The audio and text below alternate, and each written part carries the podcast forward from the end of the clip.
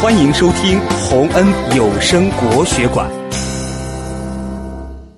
重阳登高的传说。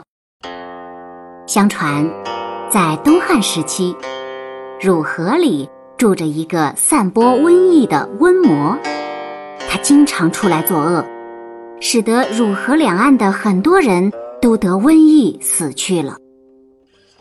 有个叫桓景的年轻人看到这种情况。心里非常着急，就决心出去拜师学艺，杀掉瘟魔，为民除害。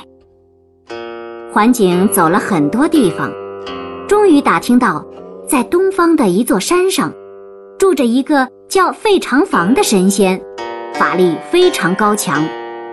于是他马不停蹄地赶到那座山，拜费长房为师。废寝忘食的日夜苦练降魔的剑术。有一天，费长房把桓景叫到跟前说：“今年九月初九，瘟魔又要出来作恶，你的剑术已经练成了，可以回去为民除害了。”说完，他送给桓景一把青龙剑、一包茱萸叶、一瓶菊花酒，并且悄悄地告诉桓景。这些东西的用处。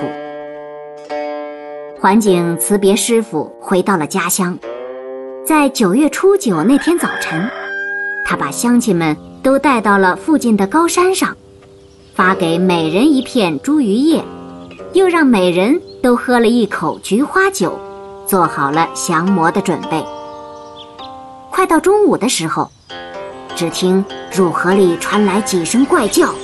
瘟魔随后就冲了出来，可是，瘟魔扑到山上时，闻到了一阵阵的茱萸香气和菊花酒味儿，突然吓得脸都变色了，转身就想逃跑，没想到，却被埋伏在附近的桓景用青龙剑一剑刺中，瘟魔扑腾了几下，就一命呜呼了。